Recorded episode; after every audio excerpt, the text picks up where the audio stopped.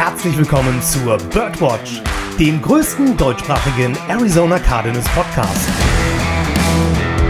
Powered by eurer German Bird Gang.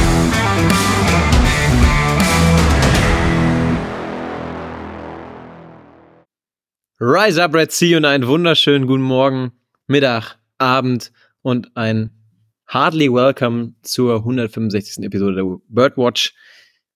Leute, es ist wieder soweit. Wir sind wieder das Dreigestirn. Joshua war Montag ja aus wirklich guten Gründen abstinent. Aber heute ist er wieder dabei und deswegen erstmal einen wunderschönen guten Abend dir, lieber Joshua. Ja, gracias. Ich weiß nicht, ob abstinent das richtige Wort ist.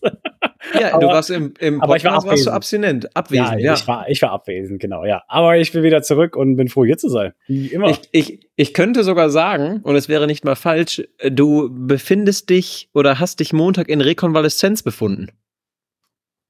Alter, es ist zu spät für sowas. Gut, Lukas, Lukas, nenn es doch einfach so, er hat ein Problem mit den Zündkerzen. Okay, wow, jetzt reiten wir auch noch drauf rum, ja? Klasse. Weißt du, der ist noch nicht anmoderiert worden, weißt du, und schon teilt der Schellen aus. Wirklich, der ist, du bist mir ein richtiger Klatscher. Der, der Podcast-Papi weiß einfach, wenn der Bus kommt und da stehen Leute auf dem Bürgersteig, die er drunter liegen sehen will, er muss im richtigen Moment lossprinten und sie drunter werfen. Und das hat er noch nicht mal in einer Minute getan. Also perfekt. Ja, Dennis, ja, auch hier einen wunderschönen guten Abend. Ja, moin erstmal. Aber, aber jetzt, nur weil ich gesagt habe, er hatte was mit, mit den Zündkerzen, heißt es, ist er noch in den Bus geworfen. Dennis, das ist ein Trauma. Wenn du jetzt noch irgendeinen Wortwitz bringst, ich schwöre dir, ich komme nach Bremen. Wenn du auf dem Weg nach Bremen bist, halt doch bitte bei mir an und nimm mich mit. Drogen oder Versprechen? Versprechen. Alles klar. Stell das Bier kalt. mein kleiner an der Stelle, an der Stelle Josh, wenn du auf dem Weg mit dem Auto bei mir bist, bring mir meine zwei Kästen mit. Äh, ja, die Supermärkte haben schon zu. Das ist äh, schwierige Situation hier. Klar. Ja, Köln, Köln ist ja auch ein Dorf. Danke, Dennis, ich hab's auch gedacht. es, es, ist, lieben, nur, ist nur ein Millionendorf. Ist ein Millionendorf, ist okay. Richtig. Ihr lieben Leute, ihr merkt, wir haben richtig gute Laune und wir hoffen, dass es euch auch so geht. Und wir haben, bevor wir in die Folge starten, noch ein paar Housekeeping-Punkte. Und zwar gab es vor, weiß ich gar nicht, nicht allzu langer Zeit einen Aufruf, dass ihr doch neue Logos für die German Bird Gang entwerfen solltet. Das hatte den Grund, weil unser Logo wohl in die rechte Szene, ja, oder in der rechten Szene wohl irgendwie für Aufsehen gesorgt hat wegen des Adlers. Ich glaube, ihr kennt unser altes Logo alle. Und es ist mittlerweile so, ich meine seit letztem Wochenende, dass das neue Logo, es wurde ja abgestimmt, jeder hatte die Möglichkeit, seine eine Stimme abzugeben und wir haben ein neues Logo und ihr werdet es auch heute im bei Instagram zum Beispiel sehen, wenn wir die Podcast-Folge neu ankündigen. Da könnt ihr das auch drauf sehen. Da ist das neue Logo. Ja, äh, Josh, wie beschreibt man es am besten? Da ist ein Kreis mit einem Vogel drauf. Richtig, genau. Sehr gut, äh, sehr gut gemacht. Danke. Genau. Also, nur, dass ihr da Bescheid wisst, wir haben da ein neues Logo und nicht, dass da irgendwie es zu Verwirrungen kommt. Gut, haben wir sonst noch Housekeeping-Punkte? Ich denke nicht, oder? Ja, doch. Ja, klar. Ach, ist der, ist der Mann überhaupt anwesend, Dennis? Ich ist bin anwesend, anwesend und es er hat ich, eben gesagt, er hat eben gesagt, ich, er will es selber machen. Ich glaube, er wollte jetzt nur einen Spannungsbogen aufbauen, so künstlich, ah, weißt du? Ah, okay, okay. Also ja. erstens wollte ich natürlich den absoluten Spannungsbogen zünden, richtig? Und zweitens möchte ich dazu einfach sagen, eben hat er gesagt, er will es selber machen. Also Dennis, du hast die Ehre. Tu es. Ja, äh, was heißt Ehre? Ist ja kein großes Thema. Ich bin Montag nicht da und es wird von euch wieder jemand gesucht, der am Montag dabei sein möchte. Äh, lange Rede, kurzer Sinn, ihr kennt das Spiel, meldet euch bei Instagram, WhatsApp oder wie auch immer. Und dann macht der Lukas den Daumen hoch und ihr seid dabei. Genau so machen wir das. Gut, ihr lieben Leute, fackeln wir gar nicht lange rum, kommen wir zu Cardinals News. Und zwar war es wieder soweit. Ich habe ehrlich gesagt nicht damit gerechnet, aber wir haben nämlich den NFC Special Teams Player of the Week gestellt mit Matt, Matt Prater. Jedem dürfte sein 62 Yard Field Goal in Erinnerung geblieben sein. Joshua, du hast es so schön bei RTL Radio gesagt. Er hat damit den eigenen Rekord geteilt, meine ich, seinen eigenen Rekord, ne? Gegen die Minnesota Vikings hat er zuletzt aus der Distanz getroffen.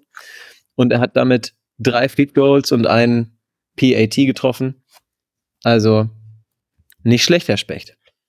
Definitiv schlicht schlecht. Jetzt weiß ich gerade nicht, ob es sein persönlicher Rekord war oder nur der Franchise-Rekord bei uns, weil den hat er ja damals gegen die Vikings eingestellt mit 62 Yards, den hat er jetzt geteilt, wie du gesagt hast.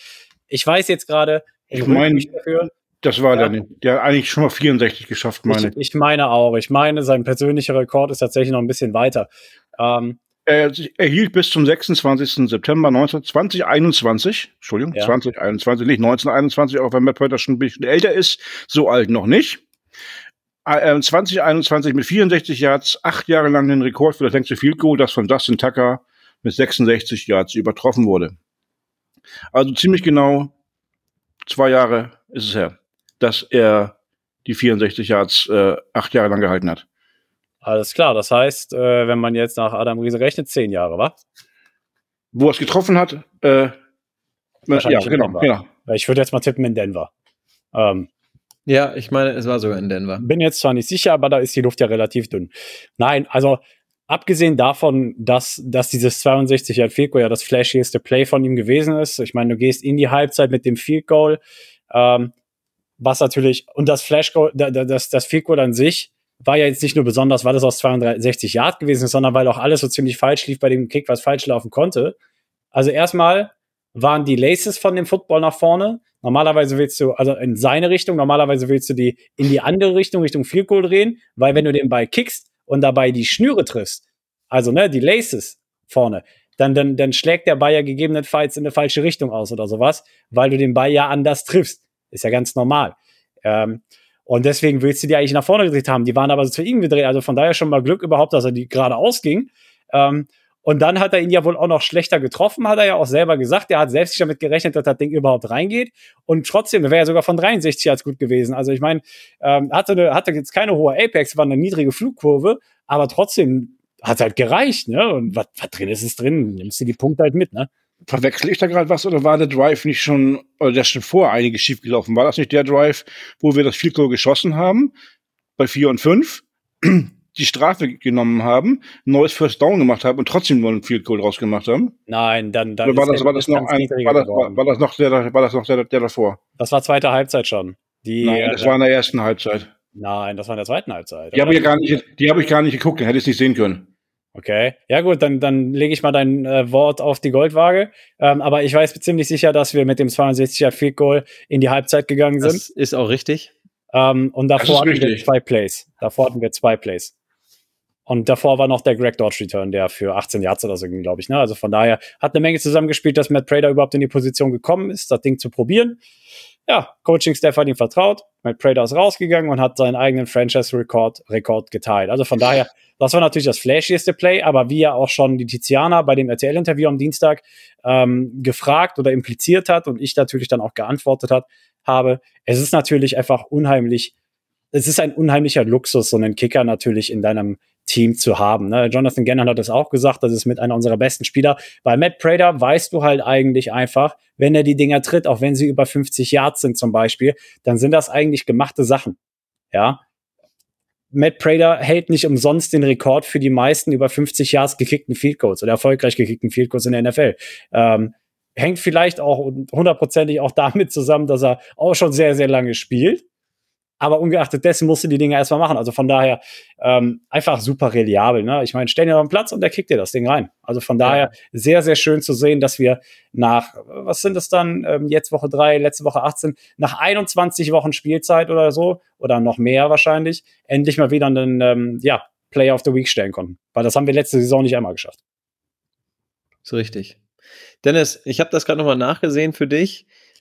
Der Drive wir haben 25 Sekunden Zeit gehabt, die haben wir auch dann vollkommen ausgenutzt. Das erste Play war ein 14-Yard-Pass, dann gab es eine 5-Yard-Penalty, aber die war Defensive Offside, dann war der Pass incomplete, dann 6-Yard-Pass, 2-Yard-Lauf mit äh, Demercado, und dann das Field Goal. Ja, dann war das der Drive davor, da war ja auch ein Field Goal. Ja, genau. Aber absolut richtig, Josh, da ist auch gar nichts mehr hinzuzufügen. Da ist man einfach sehr, sehr gut bedient. Ich, wenn ich mich nur an die Jahre davor erinnere, mit anderen Kickern, da war es dann ja nicht so angenehm häufig, weil man aus Distanzen, die nicht an der 50-Yard-Line waren, sondern weiter vorne, dass es da dann einfach nicht gereicht hat zum Field Goal, ne? Experten, Experten nennen es das Zane Gonzales Trauma. Richtig, das nennen Experten so. Und sie nennen es vollkommen zu Recht so. Auf jeden Fall. Ja. Gut. Okay. Ich würde sagen, lasst uns in altbekannter Manier auf den Injury Report gucken der Arizona Cardinals. Denn am kommenden Sonntag spielen wir ja bei den San Francisco 49ers. Und es ist um 22.25 Uhr deutscher Zeit ist Kickoff in Santa Clara. Gucken wir auf den Injury Report. Bei den Cardinals stehen als Did Not Practice drauf Chris Barnes mit seiner Finger Injury, jo Jonathan Ledbetter auch mit seiner Finger Injury und Josh Woods mit seiner nach wie vor Ankle Injury. James Conner war wegen seines Rückens gelimited und Kevin Beecham und Seven Collins haben voll trainiert. Bei den San Francisco 49ers haben Dre Greenlaw, John Jennings, Debo Samuel und Trent Williams nicht trainiert. Brandon Ayuk, Embry Thomas waren limited und Demetrius Flanagan Fouls hat Full trainiert. Also, Flanagan Fowles, wie, wie passt der Name komplett aus Jersey? Wie groß schreiben die das da drauf? So? So quasi drei Zentimeter? A2. Interessant. ja. Ganz kurz eine Sache. Chris Barnes war heute am Trainieren auch wenn es an der Sideline war, aber er hat trainiert und es ist auch nicht auszuschließen, dass er nachher noch mehr in die Drills mit einsteigt. Jonathan Ledbetter war nicht zu sehen.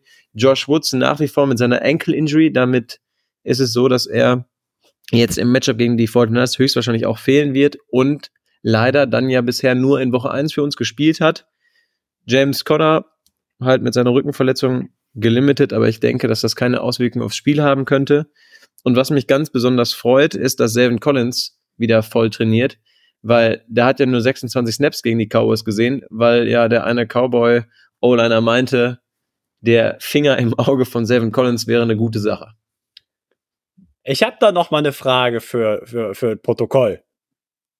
Wenn lass mich kurz, warte, lass mich kurz äh, ja. fragen. Hat diese Frage ungefähr was mit der Face Mask Regel zu tun? Ja, irgendwie, also ich meine, wenn ein Spieler, ja, eine Augenverletzung kriegt und der O-Liner nicht gerade mit den Füßen in der Luft steht, muss er ja mit den Händen in die, in die Maske rein. So, und jetzt ist ja diese Regel, grabbing the face mask oder so, glaube ich, heißt die. Wenn du also mit der Hand da reingehst oder da greifst, ist das eine Face Mask.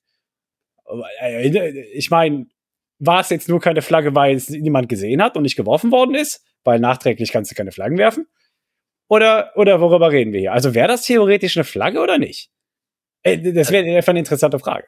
Aber du könntest theoretisch mit dem Finger ins Auge stecken und die Facemask gar nicht berühren. Da ist was dran. Ja?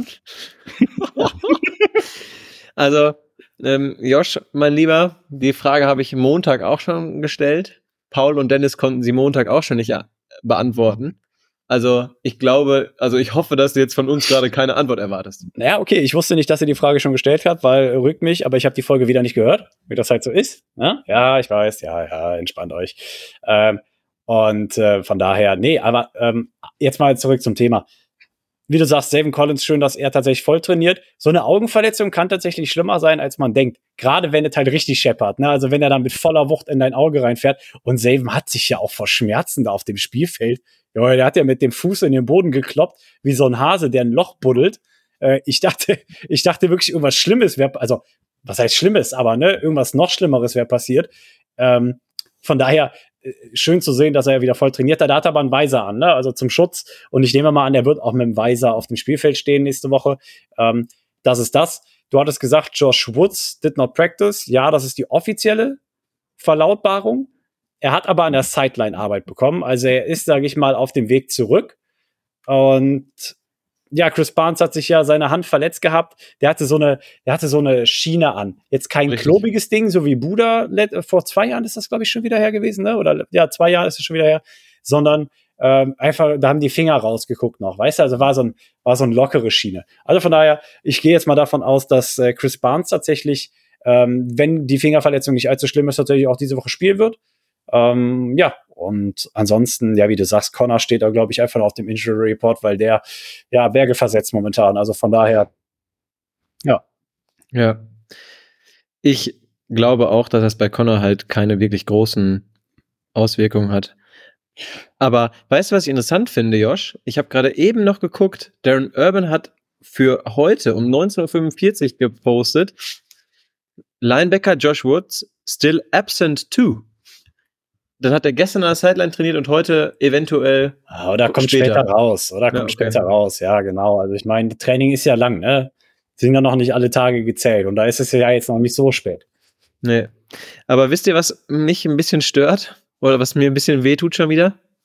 Und damit sind wir eigentlich direkt ein bisschen bei dem Spiel auch, dass Jonathan Ledbetter jetzt Probleme hat, nachdem er ja wirklich gegen die Cowboys gut gespielt hat und richtig gut aussah. Also wenn der jetzt fehlen würde, auch im Hinblick auf die Rotation in der D-Line, ich glaube, das wird schon fehlen. Das wird schon wehtun. Definitiv. Und es ist halt wirklich, irgendwie kriegt jeder gerade mal so seinen Zug, ne? Also jede Woche ist jemand anderes aus der D-Line einfach verletzt. Ähm, erste Woche war es, genau, AJ Collier hat sich nach Woche 1 verabschiedet, dann hat sich Carlos Watkins angeschlossen, die beiden ja sogar mit OP am Bizeps unterwegs gewesen. Dann, dann war Leki Foto war der nächste.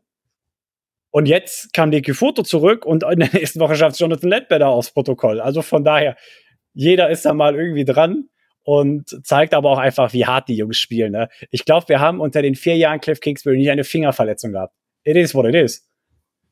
Also da hast du dir halt im wahrsten Sinne des Wortes, und ihr dürft beide eure Joker ziehen, die Finger nicht schmutzig gemacht. So. Und also. Ja, da hast ui. du trotzdem nicht dann die Verletzung gehabt. Also es war dann halt äh, auch nicht besser in dem Fall. Ja, aber das waren ähm, so, das waren so äh, Luxusverletzungen, weißt du? Ja. ja. So ein Hemi oder sowas. Ja, weil du rumläufst. Passiert. ja, aber du hast es gerade schön gesagt, ähm, das mit der Rotation ist eigentlich anders gemeint, ne?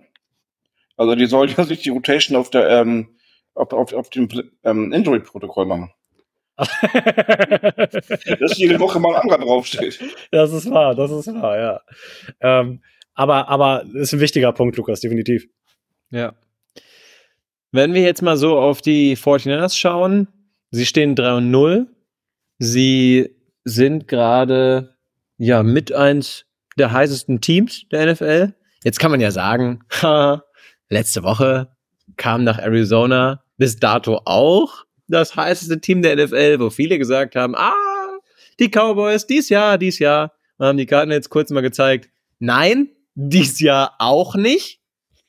Aber was, was versprecht ihr euch von diesem Spiel? Also ich finde, die Vorzeichen sind halt, ich finde sie anders als vor dem Spiel gegen Dallas? Erkläre mir anders. Ich, ich, wenn, finde, ich finde, dass es in gewisser Art und Weise ein schwierigeres Spiel werden könnte als gegen Dallas. Nicht, ja, weil ich, nicht, weil ich finde, dass Dallas nicht, nicht stark war von den Zahlen, weil, sorry, aber auf dem Platz waren sie halt nicht so stark, das muss man einfach wirklich zugeben. Aber die 49ers finde ich, spielen dies Jahr mit noch, also die spielen einfach anders Football, also ein bisschen härter als die Cowboys, so habe ich den Eindruck. Naja, also ähm, gebe ich dir einerseits schon recht. Ähm, anders, anders sehe ich es auch, also es, dass es andere Vorzeichen sind, so rum meine ich ähm, Ganz einfach, aber aus dem Grund, weil ähm, die 49ers einen Teufel tun werden, die Cardinals zu unterschätzen, nachdem die Cowboys geschlagen wurden. Das heißt, ähm, man weiß es nicht, ob die Cowboys vielleicht so ein bisschen ähm, das Ganze vorher nicht so ernst genommen haben. Ähm, und das quasi so zu einer Art Trap-Game geworden ist für sie. Aber die 49ers werden nach dem Spiel die Cardinals nicht unterschätzen und das Ganze ernst nehmen. Und das wiederum, könntest du recht haben, ist dann halt die andere Voraussetzung vorher, ähm, die das Ganze ein bisschen problematischer macht. Josh, was ist deine Meinung? Jetzt erstmal so ganz vage auf das Spiel bezogen. Naja, ich habe es halt auch in dem RTL-Interview schon eingeräumt. Die 49ers sind halt nicht nur eines der heißesten Teams der Liga. Sie sind meines Erachtens tatsächlich auch das beste Team der Liga momentan. Einfach weil die 49ers glänzen jetzt. Das, das Problem mit den 49ers ist, die glänzen halt nicht nur über Talent, so wie Dallas zum Beispiel. Ja, Dallas hat auch unheimlich viel Talent auf dem Roster. Das Problem mit den 49ers ist, dass sie halt auch noch schematisch glänzen. Dass sie, dass sie vom Coaching her glänzen. Kyle Shanahan, unglaublich, was der offensiv da Jahr für Jahr auf den Platz bringt. Du kannst mir doch nicht erzählen, dass die 49ers die letzten Jahre durchweg immer eine der Top-Scoring Offenses sind. Über Jahre hinweg das, das kannst du nicht auf Glück schieben, das kannst du nicht auf Talent auf dem Roster schieben. Das ist alles Coaching, das ist Scheme, das ist, das ist unfassbar, was Kyle Shanahan mit denen macht. Und defensiv genauso. Die gehören, die haben in jedem Spiel bisher, in den ersten drei Wochen, immer über 30 Punkte gemacht. Immer und haben im Durchschnitt nur 14 Punkte zugelassen. Natürlich stehst du da mit 3 und 0, aber das hat nicht nur mit dem Talent zu tun, das die zur Verfügung haben, sondern auch mit Scheme und mit Coaching. Und da drin grenzen die sich halt für mich zum Beispiel von den Cowboys ab und deswegen sind es eine, ist das eines der stärksten Teams der Liga. Und deswegen spielt der Injury Report tatsächlich vielleicht sogar noch eine etwas größere Rolle, weil coachingmäßig wird es auf jeden Fall ein Battle der Extraklasse werden, ja. Ähm, Jonathan Gannon hat sich letztes Jahr schon in den Playoffs auf das Kyle Shanahan äh, vorbereitet. Das heißt, der wird vielleicht noch das eine oder andere in petto von der Vorbereitung letztes Jahr haben, auf das er jetzt zurückgreifen kann. Also ich denke schon, dass wir den Coaching-mäßig tatsächlich gewachsen sind. Die Frage ist, wie viel Talent sind die 49ers imstande, auf den Platz zu bringen. Ne? Und wenn ich jetzt zum Beispiel sehe, Dre Greenlaw, unheimlich talentierter Linebacker neben Fred Warner, dass der nicht gepracticed hat, ist schon mal ein großes Fragezeichen. Deswegen, ich bin leider nicht so tief drin bei den 49ers und kann jetzt die Verletzungen nicht so richtig einschätzen. Ne? Nur weil da steht, did not practice, heißt ja nicht, dass er nicht spielen wird. Ähm, auch wenn es jetzt kein Veteran Rest ist oder sowas.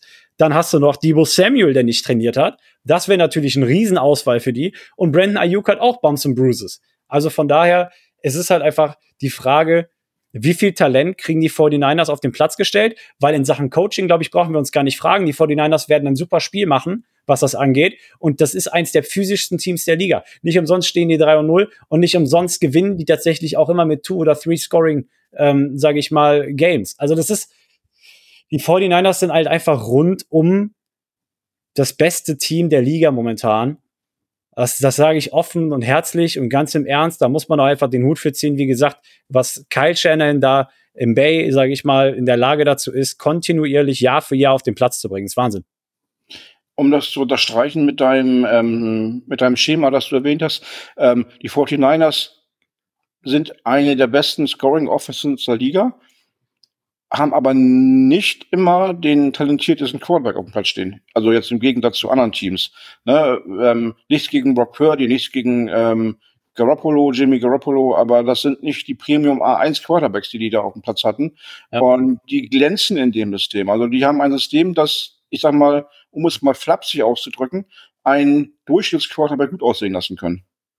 Ich glaube, dass sie in ihrem System einfach unfassbar variabel sind und das super gut adjusten können auf ihren Quarterback. Das siehst du ja an Brock Purdy. Der sieht ja aus, sorry, aber der sieht aus, als spielte seine vierte, fünfte NFL-Saison. Und denk mal drüber nach. Der, der spielt ja, der hat letztes Jahr fünf Spiele gemacht und spielt jetzt, ja, der hat ja letztes Jahr nicht mehr eine ganze Saison gespielt. Also. E-, eben drum. Und da sieht aber auch, ich will ihm sein Talent nicht absprechen. Der sieht aber so gut aus, weil er an diesem äh, Schema drin ist. Bei einem anderen Team würde er möglicherweise nicht so gut aussehen.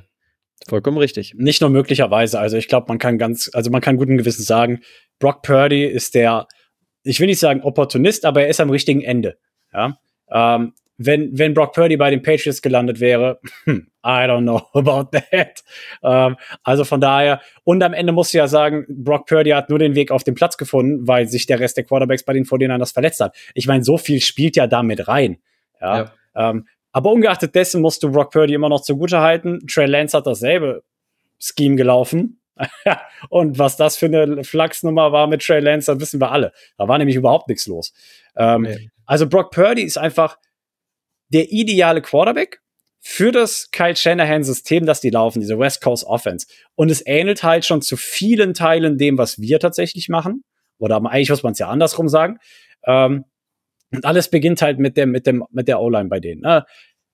Es gibt nur einen Running Back in der Liga, der mehr Rushing Yards pro Attempt hat als James Conner. Und es ist kein Wunder, dass es Christian McCaffrey ist. Christian McCaffrey macht fast sechs Yards, 5,9 irgendwas. Fast sechs Yards pro Carry, das muss dir mal geben. Das sind zwei Läufe, hast du First Down. Ich meine, was gibt es denn Schöneres für einen Quarterback als eine vernünftig funktionierende O-Line und ein Running Back, der dir sechs Yards pro Attempt macht? Nix. Es gibt, äh, es gibt nichts Besseres. Schöneres, ne? Das nimmt dir komplett den Druck von der Brust. Wirklich, du hast einen Christian McCaffrey stehen und du denkst dir, ja, heute wird wieder äh, ein freier Tag. Ne? Das ist wie, als hättest du, als wärst du CEO in deinem Unternehmen und delegierst alles weg. Nicht nur das, sondern Christian McCaffrey ist ja auch noch so eine gefährliche Waffe. Der versteht das Spiel auch so, dass er ja, wenn er sieht, sein Quarterback ist unter Druck, entweder springt er für den in die Bresche und versucht noch einen Block zu setzen, oder er läuft sich frei, dass er als Anspielstation fungiert. Quasi so ein kleiner Wide Receiver mit Turboantrieb, ja. Also, das ist halt, McCaffrey ist halt einfach ein absolutes Tier. Das muss man einfach so sagen. Und ich habe die Statistik gerade offen. James Conner ist Top 4 Running Back in der Liga gerade. Und aber ganz für oben thront unantastbar Christian McCaffrey mit 353 Yards und James Conner hat 266. Ja, das, ich meine, das ist fast ein Spielunterschied. Ja. Also, also nein, also sind wir ehrlich, ähm, es ist das Schönste für einen Quarterback, wenn du eine funktionierende O-Line und einen absolut Weltklasse Running Back hast. Und jetzt musst du noch dazu sagen, wie gesagt, die 49ers sind tatsächlich sehr gesegnet, genauso wie wir. Wir haben offensiv keine Verletzungen eigentlich. Kaum. Ähm, und von daher, das Team, das am längsten gesund bleibt, hat die besten Karten am Ende in die Super Bowl zu kommen. Und bisher bleiben die 49ers gesund, was natürlich sehr schön für die ist. Ist jetzt natürlich die Frage, wir, wir hatten es eingangs mit dem Injury Report erwähnt, wie steht es um Debo Samuel? Wissen wir jetzt noch gerade noch nicht. Ähm, was genau hat es mit äh, Brandon Ayuk auf sich? Aber selbst dann, selbst wenn die beiden ausfallen, ich sag's wie es ist. Du musst erstmal an Trent Williams und Co. vorbei und du musst erstmal Christian McCaffrey stoppen, weil darüber baut sich deren gesamtes, deren gesamtes Spiel auf. Und solange du das nicht unter Kontrolle kriegst und das kommt jetzt noch mit der fehlenden D-Line-Depth bei uns dazu, wirst du halt einfach ein Spiel haben, wo, also da, da, da, da kommst du dir wahrscheinlich dann auch vor wie, ja, als würdest du dich für blöd verkaufen oder so. Also es wird ein extrem hartes Spiel, keine Frage. Ja. Ich glaube, es wird sehr, sehr physisch werden auf beiden Seiten der Offenses und Defenses.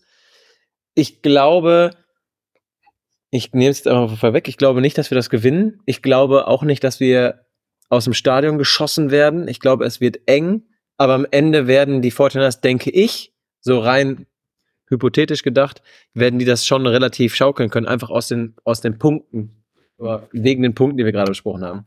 Debo Samuel hat ja sich im letzten Spiel die Rippen arg verletzt und hat damit ja auch echt Probleme gehabt. Aber wir werden sehen, was jetzt, ob sie es hinbekommen, dass er vielleicht irgendwie die Schmerzen überwinden kann und dann doch spielen kann. Josh, du hast es gerade eben schon gesagt. Wenn einer dieser Spieler, die wir gerade eben auf dem Injury Report angesprochen haben, wirklich fehlen sollte, dann müssen die 49ers die erstmal ersetzen. Es ist die Next Man Up Mentality, kommt in der NFL gerade hoch, wie nichts anderes. Die Spieler fallen ja gefühlt reihenweise aus. Und deswegen wird das sehr, sehr stark zu beobachten sein, wie wirklich das Lineup gegen uns ist. Und um gerade noch vielleicht auf in alter Manier so ein bisschen auf die Keys to Victory eingehen. Du musst halt einen Weg finden, um Christian McCaffrey aus dem Spiel zu nehmen. Ganz rausnehmen kannst du ihn gar nicht, weil er dafür eine viel zu gute Rolle hat, beziehungsweise viel zu explosiv ist. Aber du kannst ihn limitieren. Und ich kann mich daran erinnern, dass wir das letztes Jahr bei den Panthers damals sehr, sehr gut hinbekommen haben, dass wir ihn richtig lange aus dem Spiel genommen haben. Bei den Panthers war natürlich das System auch einfach nicht so, wie es jetzt bei ihm in San Francisco ist. Und es wird, wie du es eben schon angesprochen hast, sehr, sehr schwierig, Christian McCaffrey aus dem Spiel zu nehmen, beziehungsweise ihm wenig Yards zu geben, wenig Raum zu geben. Deswegen, ich glaube, das ist halt ein Matchup, was halt einfach am Wochenende ein Key ist. Ja, dazu kommt halt noch, dass die Cardinals sich bisher ähm, tatsächlich jetzt nicht mit rumbekleckert haben, was Yards per Game allowed angeht. Ich glaube, da sind wir so bei 150 pro Spiel. Das ist, also im Durchschnitt, das ist ein bisschen, ist ein bisschen heavy. Ne? Ja. Auch wenn, auch wenn die Laufverteidigung ja immer recht solide aussieht, also wir lassen nicht viel im Durchschnitt zu, aber die laufen halt einfach unheimlich viel gegen uns. Was, und das knüpft aber so ein bisschen daran an, was du brauchst, um Christian McCaffrey auszubremsen, ist halt, ist halt solides Tackling. Die ersten beiden Wochen fand ich, hat das Tackling wirklich sehr, sehr gut ausgesehen. Okay, zweite Halbzeit der Giants, reden wir nicht drüber. Und letzte Woche gegen die Dallas Cowboys möchte ich eigentlich auch nicht über unser Tackling sprechen, Tackling sprechen, weil das war, ja, das war desolat, bin ich ehrlich. Wenn wir, wie, wie hieß dieser äh, Running Back, der, der Backup Running Back von, von den Cowboys? Wie hieß der? Dowdle. Dowdle. Das war dieses eine, dieser eine, äh, dieses Screenplay da, wo zehn Cardinals da rum waren und Dowdle schafft es irgendwie da durch. Ich, okay, zehn gegen zwei. Was war da denn los? Also das, das Tackling war halt desolat gegen die Cowboys. Und wenn du gerade gegen die 49ers spielst, gerade gegen die 49ers, musst du nicht nur dazu in der Lage sein, Christian McCaffrey zu tackeln, sondern du musst auch in der Lage dazu sein, die Achillesferse von uns, die uns gerade die letzten Jahre und besonders gegen die 49ers immer wieder auf die Füße gefallen ist, kein Wortspiel impliziert, sind die Yards after Catch. Die Yards after Catch sind unheimlich, sind ein unheimlich großer Bestandteil bei den 49ers. 70 Prozent der Passing Yards von Brock Purdy vergangenes Wochenende waren Yards after Catch. 70 Prozent. Ich meine, wem willst du es übel nehmen, wenn du Christian McCaffrey, Debo Samuel, Brandon Ayukas? Okay? Ich meine, das kommt. Und George Kittle. Und George Kittle. Aber das kommt auf natürlichem Weg, keine Frage. Aber umso besser muss dein Tackling sein, damit du einfach diese Komponente des Spiels der 49ers versuchst zumindest zu limitieren. Weil wie du sagst, du kriegst keinen der Spieler hundertprozentig gebremst. Wenn du die gesamte Offense gebremst bekommst, dann ich, ich, ich mache nächste Woche keinen Podcast, ich nehme eine Woche frei, ganz im Ernst, ich genieße den Sieg.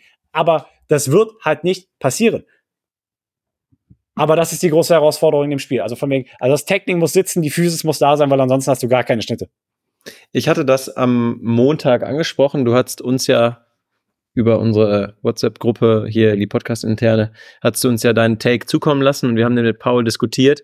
Und uns ist halt auch ganz klar aufgefallen, das zieht sich halt so durch bisher. Du hast in jedem Spiel bisher diese eine Phase, wo dein Tackling nicht passt, wo du dadurch einfach dir gefühlt selber so ins Bein schießt, dass der Gegner einfach eine solche Überhand gewinnt. Und gegen die Giants war das am Ende der ausschlaggebende Punkt, warum wir verloren haben. Weil wir es halt einfach nicht mehr regeln konnten. Das, du hast das dritte Quarter verschlafen. 15 Minuten waren komplett für die Cuts. Und dann hast du den Weg nicht mehr ins Spiel gefunden. Das war bei gegen die Cowboys war es ja zum Glück anders. Da war es diese eine Sequenz oder eigentlich auch das dritte Quarter, wo du da wirklich gemerkt hast, oh, Eieiei. Jetzt langsam wird er aber wieder schläfrig. Jetzt müsste er wieder mal auf den Punkt kommen. Jetzt müssen wir wieder gedanklich da sein.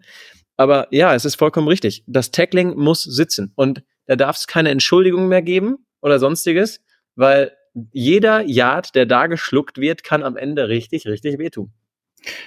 An der Stelle kurz erwähnt, ich gehe in Vorleistung, Joshua. Ich habe mir nächste Woche freigenommen.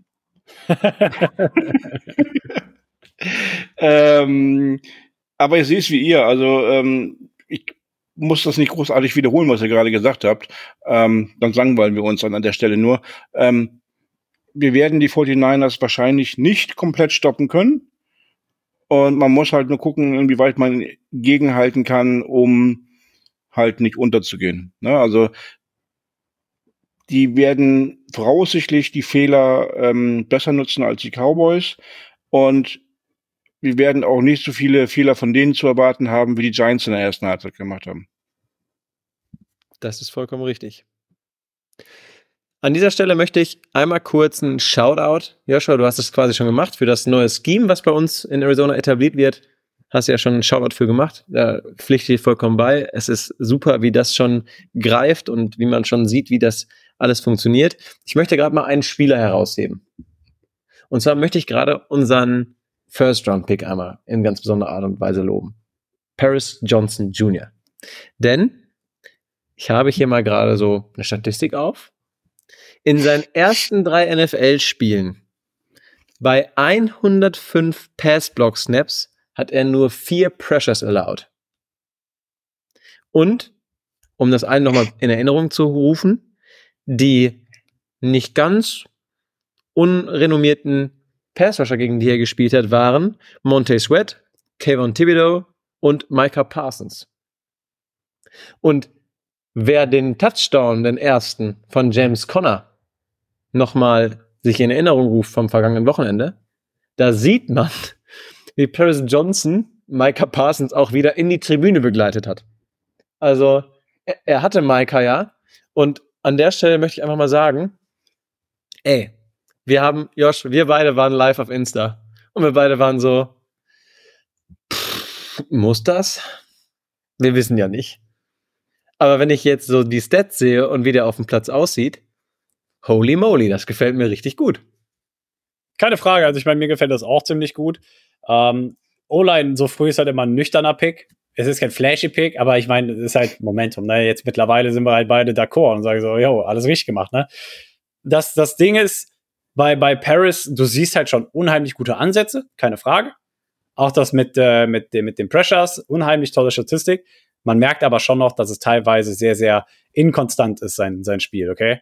Und da, da kommt halt, also ich denke mal, das wird halt mit der Zeit kommen, dass du da konsistenter oder konstanter wirst in der Leistung, weil ja, gerade im Run-Blocking, wenn er denn die Blocks dann setzt, sehen wirklich unheimlich dominant und gut aus aber häufig verpasst er die auch. Also genauso häufig, wie er Gute setzt, verpasst er die Blocks tatsächlich auch äh, momentan noch. Und von daher, aber das kommt, das kommt alles. Ne? Und mit jedem Spiel wird das besser. Und von daher, ähm, nein, aber definitiv, ich meine, bisher alles richtig gemacht. Ja, das stimmt. Das sehe ich, ich ganz genauso. Ich möchte an der Stelle noch eine Korrektur vornehmen. Ich weiß gerade nicht mehr, was ich gesagt hatte, wie viele äh, Rushing Yards pro Spiel wir zulassen momentan im Durchschnitt. Ich glaube, ich 150 hatte hat sie gesagt. Ja, es sind nur 134, möchte ich nur gerade ziehen. Und das, das rührt daher, dass wir ähm, 100, 189 ja gegen die Dallas Cowboys kassiert haben, weil die sich dachten, wir laufen den Ball halt lieber als äh, zu werfen, wenn wir zwei Scores down sind. Also von daher, was die Cowboys halt so machen. Ich muss ehrlich zugeben, das, was du gerade gesagt hast, das ist mir auch ein bisschen am Montag in die Hacken gelaufen, weil ich so gedacht habe, ja, Tony Pollard haben wir auch wirklich gut, ja, aus dem Spiel genommen. Ja. Warum habe ich das gedacht? Weil du von ihm keinen flashy explosive Run gesehen hast. Aber der hat ja trotzdem, ich, war da nicht 5, im Average, trotzdem nach dem Spiel? Äh, ich kann gerade noch mal nachschauen, dass, dass, dass, dass die, die Grunddynamik bei, bei den Stats von Pollard war, dass er halt einfach viele Carries bekommen hat. Ne? Also ich habe es ja. jetzt offen, 23 Carries für 122 Yards. Genau. So, das ist jetzt, da war jetzt kein flashy Play dabei oder sowas, weil ich glaube, sein, sein längster Lauf ähm, oh, sein längster Lauf war 31. Doch, aber ich erinnere mich auch an den Lauf, der endete kurz vor der Endzone. Aber das war's halt auch. Aber ja, Average war 5,3. Ja. Und ich sage jetzt hier so, wie ich es empfinde. Wenn wir hier jetzt Montag sitzen und sagen, wir haben Christian McCaffrey, Christian McCaffrey auch 5,3 Yards pro Lauf laufen lassen, aber gewinnen das Spiel am Ende des Tages, dann sage ich nicht nein. Aber Christian McCaffrey ist halt ein ganz anderer Typ von Running Back als Tony Pollard. Das muss man ja auch mal ganz klar dazu sagen. Ja. Ähm, um aber den Bogen wieder zu unserer O-Line zu finden. Ich glaube, dass unsere O-Line auch nach dem Spiel gegen die Cowboys noch den nächsten Schritt machen muss. Vor allen Dingen gegen die 49ers. Wir haben ja im Spiel gegen die Giants nachher nichts mehr hinbekommen im Spiel gegen die Dallas Cowboys war es so, dass die O-Line dann es geschafft hat, den Druck von Dobbs mal wegzuhalten, dass er in der Pocket länger stand und den Ball lang das Feld runterwerfen konnte. Und das erhoffe ich mir tatsächlich jetzt auch gegen die 49ers. Das wird natürlich saumäßig schwer, weil da auch ein Nick Bosa dir gegenübersteht. Und die Videos, wie Daniel Jones die Line der 49ers letzte Woche durchgegangen sind, gingen ja auch gefühlt um die Welt. Also es wird unfassbar schwer für unsere O-Line, aber ich hoffe einfach, dass sie noch einen Schritt besser ist, dass sie zusammenfinden und einfach den Druck für Dobbs ein bisschen katalysieren können und er vielleicht etwas Zeit hat, um die Bälle an den Mann zu bringen, die Bälle zu streuen. Aber gegen die Fortinanders wird es halt einfach schwer, muss man einfach so ganz klar sagen. das, was wir gerade als Key to Victory für, für die 49ers definiert haben, ähm, beziehungsweise Key to Victory für uns, deren Key to Victory zu stoppen, clever, ne? Ähm, gilt tatsächlich aber für uns als Key to Victory. Ich meine, unser Laufspiel ist der Herzschlag unseres Teams. Du kannst es nicht anders sagen. Alleine, wenn du, wenn du dir alleine das äh, Percentage-Verhältnis anschaust von, von Laufspielzügen und Passspielzügen, zum Beispiel in dem Spiel gegen Dallas. Hat's von euch gerade jemand äh, auf dem Radar? Nein? Nein? Leider nein. nein. 30 Laufspielzüge hatten wir. 30. Davon waren, oder dann waren, äh, Passspielzüge waren es nur 17. Also ich meine, allein das Verhältnis, 30 Laufspielzüge, 30 Carries und 17 Passspielzüge. Das ist ja, also das ist, als hättest du Cliff Kingsbury genommen und das Ding einmal umgedreht. So. Also, das Laufspiel bei uns ist ja wirklich der Herzschlag unserer Offense. Ich meine, James Conner, wie gesagt, macht 5,2 Yards pro Durchschnitt pro Lauf momentan. Ähm, wir, die Arizona Cardinals als Team sind, glaube ich, irgendwo bei, bei äh, 5,58. Genau, 5,58 war es, nur hinter Miami, ähm, die jetzt nach dem Spiel äh, die Stats mal ein bisschen verfälscht haben. ähm, und das ist das ist halt einfach, wie gesagt, das ist das, was unsere Offense, sage ich mal, zum Leben bringt. Nicht unser Passspiel oder sonst irgendwas, sondern es ist unser Laufspiel. Und man hat es, wie gesagt, auch gegen die Cowboys gesehen. Ähm, wir haben Stand heute acht Explosive Running Plays bisher in der Saison. Explosive Running Plays sind äh, Running Plays über 20 Yards. Jetzt mal zumindest in dem Kontext. Wir hatten letztes Jahr neun. wir haben nach drei Wochen einfach 95 Prozent der, der Anzahl an 20 Yard Läufen erreicht, die wir letztes Jahr insgesamt hatten. Das muss man sich vor Augen führen. Und jetzt ist das Problem aber, worauf will ich hinaus?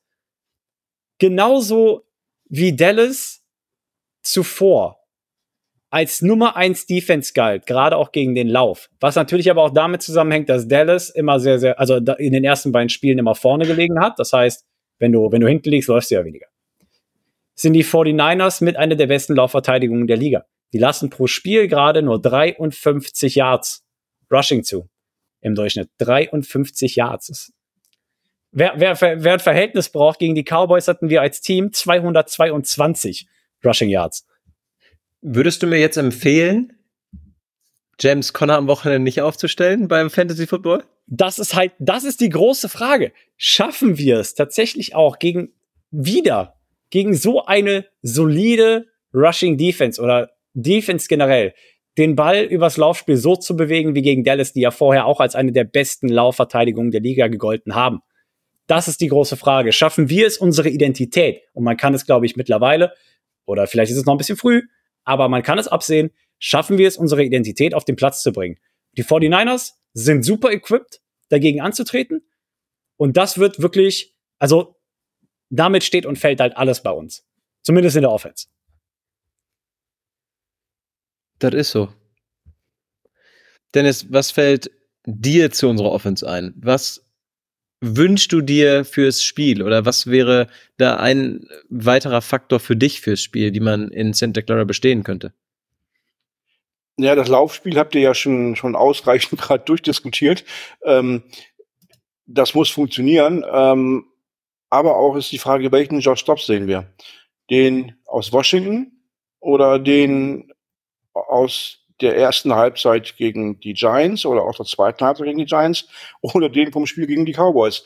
Und ähm, damit steht und fällt halt auch. Also klar, der, das Laufspiel ist der Schlüssel für den Quarterback sicherer zu sein. Das sehen wir auf beiden Seiten. Also bei den 49ers ist es für Bob Purdy ja auch hervorragend. Joshua hat es ja erwähnt mit Christian McCaffrey. Ähm, dass es quasi der CEO ist, der einfach sagen, der, der delegieren kann. Und in diese Richtung muss es bei Josh Dobbs irgendwo auch laufen. Ne? Also, dass wir das Laufspiel wirklich etabliert bekommen, so dass Josh Dobbs nicht gezwungen wird, irgendwelche dummen Entscheidungen machen zu müssen. Ich möchte daran direkt anknüpfen, Dennis, weil das ist ein super Punkt, den du da ansprichst. Ich hatte in dem RTL-Interview am Dienstag wurde ich von Tiziana natürlich auch hinsichtlich der besseren Leistung von Josh Dobbs gefragt, ne, dass er sich Woche für Woche verbessert hat. Den Kontext aber, beziehungsweise die, ähm, den, den, den, äh, wie heißt es noch gleich? Den Bezug, den ich jetzt gleich herstellen werde, der ist neu. Was wir wissen, Josh Dobbs hat sich in Woche 1 ein Passer-Rating von 80 erarbeitet, in Woche 2 eins von 100 und letzte Woche gegen die Dallas Cowboys eins von 120. Continuous Improvement. Passt auf. Rushing Yards gegen die Washington Commanders 96. Rushing Yards gegen die New York Giants 151. Rushing Yards gegen die Cowboys 222. Wenn wir mehr Rushing Yards haben, hat Josh Dobbs ein höheres Passer Rating. Das ist Fakt.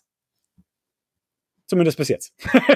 also, ne, also, Trent is your friend. ich wollte gerade sagen, Trent is your friend. Ne? Ähm, so. Nee, aber es ist ja, es ist ja halt prägnant zu sehen. Ähm, und wir haben es aber auch bei den anderen Spielen vorher ja schon erwähnt. Ähm, du machst es deinem Quarterback einfacher, wenn das Laufspiel funktioniert. Das ist einfach eine Football-Binsenweisheit. Ähm, das kann dir jeder halbgare Ranzuhörer so erklären. Ähm, wenn, wenn das funktioniert, ist es einfacher und ähm, ja, bei Josh Dobbs funktioniert es ja. Props für Josh Dobbs, dass er sich so verbessert hat, aber wir wissen trotzdem, dass Jobs, Josh Dobbs nicht in die Sphären eines Patrick Mahomes kommt. Das ist richtig. Und ich habe es so schön gesagt, glaube ich, er ist halt immer noch Backup-Quarterback. Das, das vergessen viele. Weil er, weil er für uns gestartet ist, Woche 1. Aber er ist immer noch de facto unser Backup-Quarterback. Vergessen ja, wobei, wobei, lass uns an der Stelle einen kurzen Exkurs machen, weil ich die Woche jetzt schon wieder einige Diskussionen gelesen habe, dass man Josh Dobbs nach der Leistung gegen die Cowboys, wenn er die jetzt bestätigen sollte, auch generell zum ähm, Starting Quarterback machen sollte, auch wenn Kyler Murray zurückkommt. Äh, nein, Mehr möchte ich dazu gar nicht sagen. Kirche im Dorf lassen. Dennis, das aus deinem Mund? Nein, Spaß. War, ich bin ja, war nur scherzhaft gemeint. Ich, ich, bin ja der Realist unter uns. Und ähm, klar kann ich mir, ich, ich habe ja auch nichts gegen Kyler, aber ich habe immer noch seinen ähm, Lack of ähm, Führungsstil so quasi im Hinterkopf. Und ich bin kein Freund von diesem Riesenvertrag. Ja. Das ist ähm, ja auch verständlich. Da kann er aber auch nichts für, dass er den, also würde jeder unterschreiben, wenn man den mit vorlegt. Von daher, äh, nein, aber, aber generell, wenn wir Josh Dobbs und Kyler Murray beide fit im Roster haben, ähm, dann stellt sich die Frage nicht, wer spielt. Das ist vollkommen richtig. An dieser Stelle und, ein kurzer na, Exkurs. Lass mich einen Satz zu Ende bringen. Selbst wenn Josh Dobbs bis dahin jetzt in jedem Spiel 500 Yards wirft.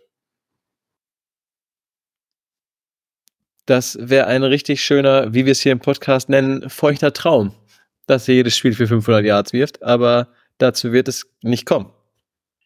Nein, aber selbst wenn er das jetzt tun würde, würde er danach weiter ein Backup-Quarterback bleiben und nicht plötzlich äh, der neue Franchise-Quarterback werden. Das ist vollkommen richtig. Ganz kurzer Exkurs, weil wir gerade über ihn sprechen, über Kyler. Wir kommen jetzt, das Spiel gegen die 49ers ist unser Week 4 Matchup. Und es ist jetzt so, dass wir an die Grenze kommen, wo er von der PUP oder von der PUB-Liste wieder reaktiviert werden kann. Das gilt aber nicht nur für Kyler, sondern das ist auch für unseren Rookie-Corner Garrett Williams möglich, der ja diese Non-Football-Injury hat. Und es wäre auch für Marjay Sanders möglich, der gerade auf der IR ist. Und, was ja für unsere O-Line vielleicht auch gar nicht schlecht ist, um nochmal kurz Richtung Rotation zu schauen, es wäre auch für unseren Offensive Lineman Dennis Daly möglich, zurückzukommen. Also tut uns oder unserem Kader als Cardinals vielleicht jetzt auch gerade ganz gut, dass wir die Woche 4 in die Woche 4 kommen und dann kann man ja wirklich, also quasi ja wöchentlich gucken, wen kann man zurückholen und bei wem ist es vielleicht aufgrund der Schwere der Verletzung noch nicht möglich. Aber das finde ich ist einfach mal wichtig an dieser Stelle zu erwähnen. Ja. Ein Punkt hätte ich noch ganz kurz, bevor wir gleich Richtung Prediction und dann zu dem schönsten Segment übergehen. Habt ihr die Story rund um unseren D-Lineman Roy Lopez mitbekommen? Ich, äh, ich habe zwar Tweets gesehen, aber ich war mir jetzt nicht ganz sicher, worum es dabei ging. Roy Lopez ist ja ein Valley Native und hat ja schon zwei Spiele gestartet.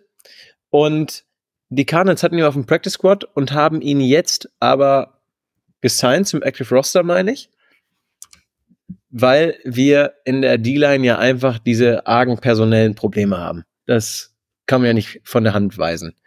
Deswegen wurde er gefragt, hey, äh, wie findest du das denn? Und sagt, hat selber davon erzählt, wie er seinem Vater zugeguckt hat, wie, wie er nach Luft gejapst hat, als die Cardinals damals im Super Bowl waren also der lebt die Cardinals wirklich. Und ich glaube, dass wir ihn am Wochenende spielen sehen werden, was unserer D-Line einfach gut tun wird. Und das ist ja auch vielleicht so ein kleiner Fingerzeig in die Richtung, dass das Front Office aber auch ganz klar merkt, hey, mit diesen ganzen Verletzungen unserer D-Line, wir brauchen Personal da, weil nur über die Rotation können wir unsere D-Line so stark halten. Einfach nur vielleicht. Dazu kommt dieser kleine Football-Romantik-Aspekt. Hey, Valley Native, das, das, das, das hat er schon mitgemacht und jetzt ist er von den Cardinals aktiviert worden. Und genau das nur an dieser Stelle noch ganz kurz. Ja, welcome to the Valley. Ganz genau. Gut. Ich würde sagen, wir haben über das Spiel jetzt ja viel gesprochen. Oder habt ihr noch irgendwelche Punkte, die wir ansprechen sollten? Weil wir gehen auch langsam auf die 50-Minuten-Marke zu, oder wir haben sie sogar schon gebrochen. Ich wollte gerade sagen, wir haben sie schon gebrochen. Äh, vielleicht noch zwei Honorable Mention. Ähm, einmal, Kaiser White geht halt immer unter bei uns in den Analysen, aber Kaiser White ist nicht nur unser Team-Leading Tackler, sondern auch der einzige Spieler in der NFL, der plus 30 Tackle, eine Interception und einen Sack hat. Also absolut versatile Allrounder. Und James Conner hat jetzt ähm, 24 Rushing Touchdowns erreicht. Das ist äh, 10th All-Time der Arizona Cardinals. Und arbeitet sich natürlich nur noch weiter nach oben. Das ist vollkommen richtig. Zu, zu diesem Stat von James Conner hatte ich noch irgendwie was, was gelesen. Seit 2021 hat er damit 28 Rushing Touchdowns und ist damit einer der ganz, ganz wenigen. Ich glaube, er, er war tight mit einem anderen Spieler. Ich weiß es aber nicht mehr. David Johnson vielleicht? Also war es Franchise oder war es. Nee, es war NFL-übergreifend. Ah, NFL-übergreifend, okay, sorry. Aber, liebe Birdgang, bitte verzeiht's mir, ich habe den Tweet auch einfach nicht mehr offen. Ich weiß nicht, ob ich ihn auf die Schnelle finde. Ich gucke mal, sonst haue ich ihn später einfach dazwischen. Aber genau. Mach dir keinen Stress. Sehr gut. Dann würde ich sagen, Predictions. Raus damit. Dennis, komm, du atmest so schwer. Was tippst du fürs Spiel? Ja, weil ich mich ähm, tatsächlich nicht durchdrehen kann, das eine oder andere zu sagen. Ähm, einerseits, letzte Woche haben wir alle gedacht, oder ich habe es gedacht, Joshua ja nicht, äh, das wird ein klares Ding für die 49ers und so sieht es eigentlich auf dem Papier diese Woche auch aus. Und andererseits ähm, hat unsere Mannschaft gezeigt, dass sie überraschen kann. Deswegen weiß ich echt nicht genau, in welche Richtung ich gehen kann. Aber ich tendiere einfach ganz nüchtern dazu zu sagen, ähm, die 49ers werden sich nicht so überraschen lassen, wie die Cowboys vielleicht es getan haben und werden daher relativ souverän das Spiel gewinnen. Ähm, ja. Willst du noch, äh, nee, du haust ja keine Höhe raus, ne? Sel seltenst. Aber ich sag mal so, die werden ihren Schnitt einfach halten. Also diesen, diese irgendwas um die 30 und irgendwas um die 14. Okay. Gegen, gegen äh, Tore, wollte ich gerade sagen. Gegen Gegenpunkte. Ja, davon ist ja auch leider auszugehen. Ganz kurzer Einwurf. Ich habe die Statistik gefunden. Arizona Cardinals Running Back James Conner is tied for second with Devontae Adams with 28 total touchdowns since, since 2021. LA Chargers Running Back Austin Eckler has the most with 39 during that span. Aber da muss man echt sagen, geil, dass James Conner da so drin ist in der Statistik. Finde ich, ist schon eine Honorable Mention wert. Er war ja auch eine Zeit lang verletzt zwischendurch. Ich weiß nicht, ob die anderen beiden jetzt verletzt gewesen sind. Da bin ich nicht im Thema dran. Ja, Eckler jetzt hat eine Woche gefehlt, meine ich dieses Jahr, aber so, dass Eckler mal wirklich eine krass große Verletzung hatte, könnte ich mich jetzt nicht dran erinnern. Er ist auch immer noch verletzt, Austin Eckler. Also von daher. Okay. Nur der Vollständigkeit halber. Ja. Gut. Dann, Joshua, obliegt es dir zu tippen. Ja, ich, ich halte das nüchtern wie immer. Das wird eine Klatsche. Äh, nein! Nein, wir bleiben competitive, aber Niederlage. Also, also wenn wir wirklich, wenn wir es schaffen, in dem Spiel competitive zu bleiben, dann sehe ich wirklich für das Team absolut grün diese Saison, bin ich ganz ehrlich. Und ja, was soll ich noch sagen? Ich, also ich tippe auf Niederlage tatsächlich. Das wird, äh, das wird so eine 34, ähm, 21 Geschichte. Und ähm, ja, aber was willst du machen halt gegen die 49ers? Wir haben die Gründe erläutert und deswegen, ja. Richtig. Dann schließe ich das Segment ab und ich sage, wir verlieren auch. Aber ich bin da bei dir, Josh. Wir werden competitive bleiben, wir werden es auch spannend halten, aber am Ende geht uns leider die Luft aus und daher verlieren wir das. Und ich würde, glaube ich, sogar sagen, wir verlieren es knapper, als du es gesagt hast. Ich glaube, wir verlieren es mit einem Score-Unterschied. Und genau. That's it. Alright. Dennis, du darfst. Ja, dann kommen wir zur Crazy Prediction. Und da haben uns diese Woche ja auch schon wieder einige erreicht. Äh, wir haben da irgendwie so ein bisschen Wellental drin. Vor zwei Wochen waren es massiv viele, letzte Woche waren es nur eine Handvoll. Und jetzt werden es schon wieder ein bisschen mehr. Also ähm, dürfen gerne noch mehr werden in, in der nächsten Woche. Ähm, fangen wir einfach mal an mit dem Sven. Da läuft ja noch unsere private, ja, Wette will ich das nicht nennen, aber ne, unser privater Battle. Wer recht hat, kriegt ein Bier von dem anderen. Und der Sven hat mir heute geschrieben, ich springe auf den Joshua Train von letzter Woche auf und sage, wir gewinnen knapp, da wir in der Vergangenheit häufig gegen die, Niners gewannen. Letztes Jahr ja eher nicht so. Das Jahr davor war unser Roster namhafter besser als dieses Jahr. In diesem Jahr sieht man den Willen, den, ein Teamgedanke und Zusammenhalt. Wir gewinnen und schaffen es, die Niners bei maximal 21 Punkten zu halten. Und da habe ich ihn gefragt, ob das jetzt die ganz normale Prediction ist oder schon crazy sein soll. da hat er gesagt, naja, eigentlich ist es ja schon crazy, uns als Sieger zu tippen. Ähm, er legt aber noch einen drauf. Michael Wilson hat ein Breakout-Spiel und macht zwei Touchdowns. Das ist schon, das ist schon wild. Aber gefällt mir, muss ich wirklich zugeben. Gefällt mir richtig gut. Ich würde es nehmen. Absolut. Ja. Ich würde dann einfach mach mal, mal weitermachen. Wollte gerade sagen, machen wir mal weiter. Und weil der Paul. Machst du Paul? Ich, genau, ich wollte gerade sagen, denn es war so, wir haben Montag die Folge geschlossen für euch, liebe Bird Gang, und wir haben mit Paul ja noch ein bisschen geschnackt nachher.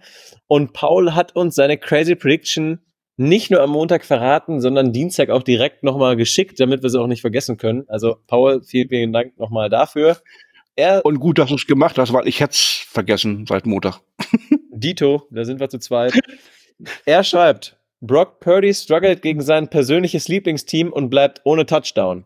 Die 49ers gewinnen aber trotzdem, weil sowohl CMC als auch Debo Samuel einen Passing Touchdown und einen Rushing Touchdown haben. Finde ich interessant. Ich stelle mir gerade die Frage, die habe ich mir Montag noch nicht gestellt, wo er es gesagt hat. Wenn Brock Purdy keinen Touchdown macht, dann macht er ja weder einen Rushing noch einen Passing Touchdown wo kommt dann der Passing Touchdown von Debo und CMC her? Also wer, wer wirft da die Touchdowns? Ayuk. Ayuk, okay. Ayuk. Denn, Paul, ich hoffe, du bist damit einverstanden, dass äh, Joshua deine Prediction ergänzt hat. Ist er bestimmt mit einverstanden. Ja, er kann jetzt auch gar nicht widersprechen, von daher. stilles, stilles Einvernehmen heißt das. Richtig, genau. Ja, genau. Schweigen ist Zustimmung. Gut, äh, welche wollen wir als nächstes machen oder welche soll ich übernehmen? Such dir eine ja, aus. Such dir eine aus. Nimm ich, ich nehme ich nehm unsere chinesischen Schriftzeichen. Der Sascha hat wieder eine reingeschickt. Richtig, er hat ähm, ja zum Glück erklärt, was es das heißt. Exakt, da nochmal Props an Sascha. Ähm, Crazy Prediction, die Cardinals geben äh, San Francisco so richtig eins auf die Nase und schocken die NFC West. Dobbs hält sein Quarterback-Rating von 120 und die Defensive zerlegt alles. Vier Picks, 6-6, 2 Forced Fumble. 31-18, beste Grüße, Sascha. Boah, Junge. Ich, ich, weiß nicht, was man zum Frühstück nehmen muss, dass man auf sowas kommt, ne? der kompletter Wahnsinn. Ja. Coole Nummer auf jeden Fall. Definitiv. Dennis, machst, du, machst du mit Tom weiter? Ich mach mit Tom weiter. Und wie ich es vorlese, war das auch geschrieben. Also wir haben jetzt keinen Sprechfehler drin. Äh, die Crazy Prediction gegen die San Francesco 47ers. wir gewinnen mit über 250 Rushing Yards und vier Touchdowns am Boden. Dobbs, Connor, Hollywood und Ingram. Jetzt das Verrückte. Die Franziskusse machen nicht einen Touchdown. Alto Belly. Aber ich finde das interessant, dass er über 250 Rushing Yards mit vier Rushing Touchdowns noch nicht mal als verrückt ansieht. Ja, gut. offensichtlich. Du, ne? Jetzt haben wir letzte, Nein, aber jetzt haben wir letzte Woche Rushing Touchdowns gesehen und 223 Yards waren es, Josh?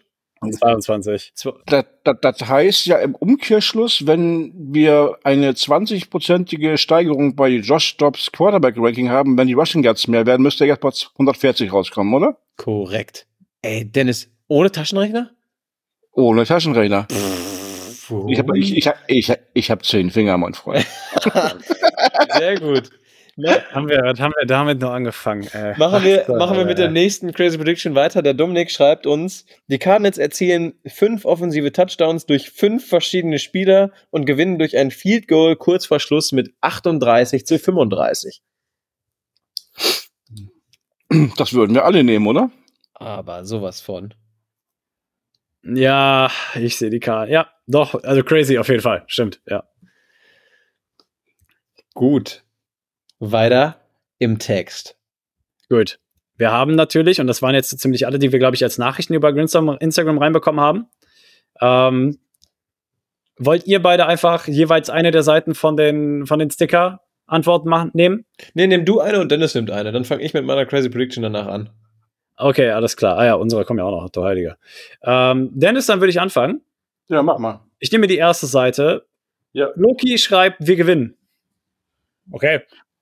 Ähm, Cardinals Defense mehr Sex und Takeaways als San Francisco Punkte. Da, da, das ist neu. Das ist, das ist gut. Das ist crazy.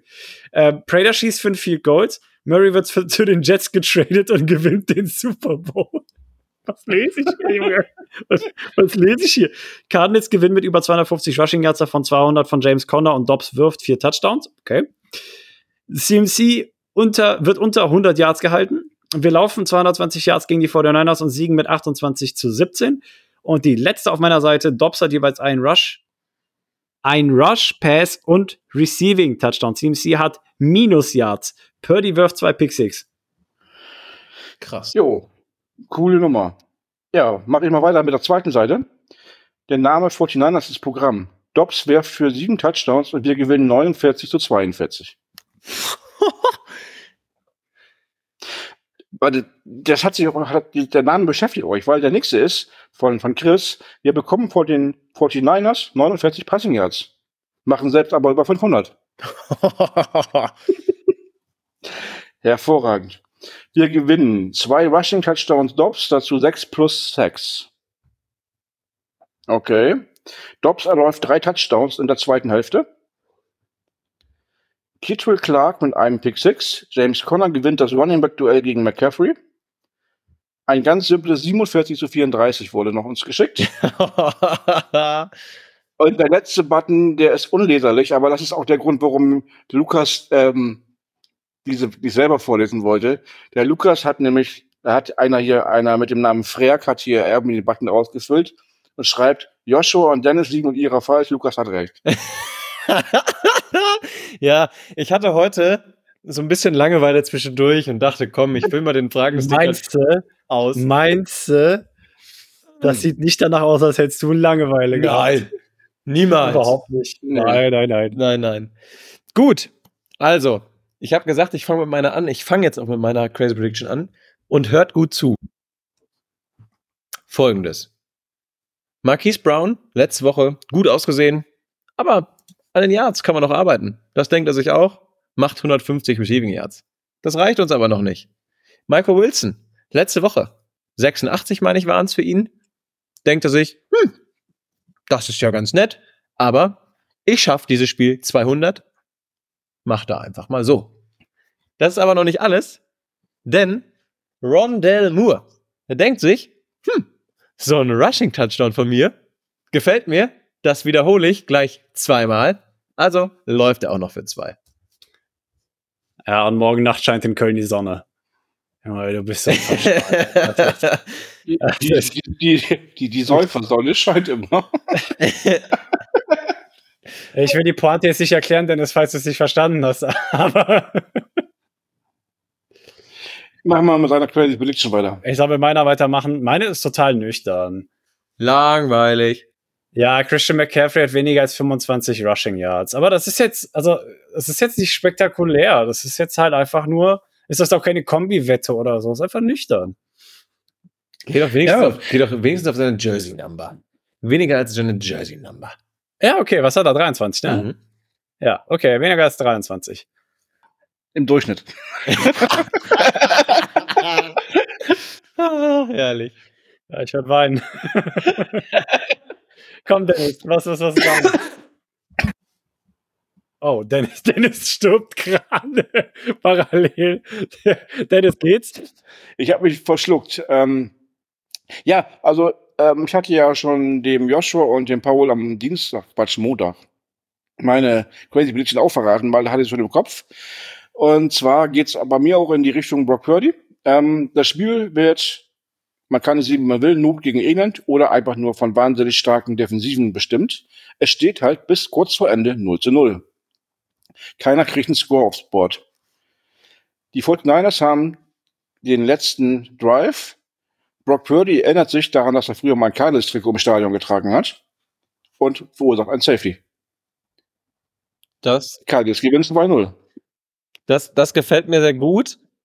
Wo ich allerdings einen kurzen Einwand hatte, Joshua war Montag nicht da. Du hast es mir erzählt, Freund Nase.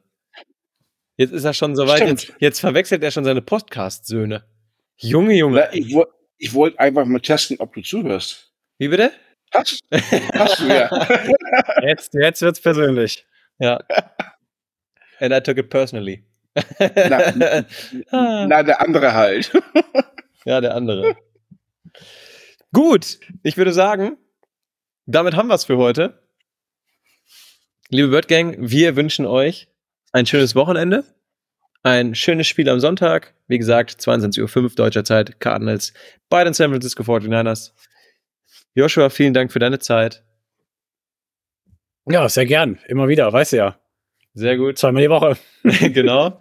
Dennis, vielen, vielen Dank für deine Zeit und dir natürlich Montag oder ja, dann Montag einen richtig schönen Tag ohne Podcast, ne? Danke. Und Birdgang, wir warten auf eure, ich nenne es jetzt Bewerbung. Schreibt uns einfach, ob ihr Montag dabei sein wollt oder nicht. Wir würden uns sehr freuen. Und wir hören uns am Montag mit den schönsten Worten der Welt wieder. Rise up, Red Sea. Das war's für heute mit der Birdwatch, dem größten deutschsprachigen Arizona Cardinals Podcast. Powered bei eurer German Bird Gang. Präsentiert von den Hosts Joshua Freitag und Lukas Frerk.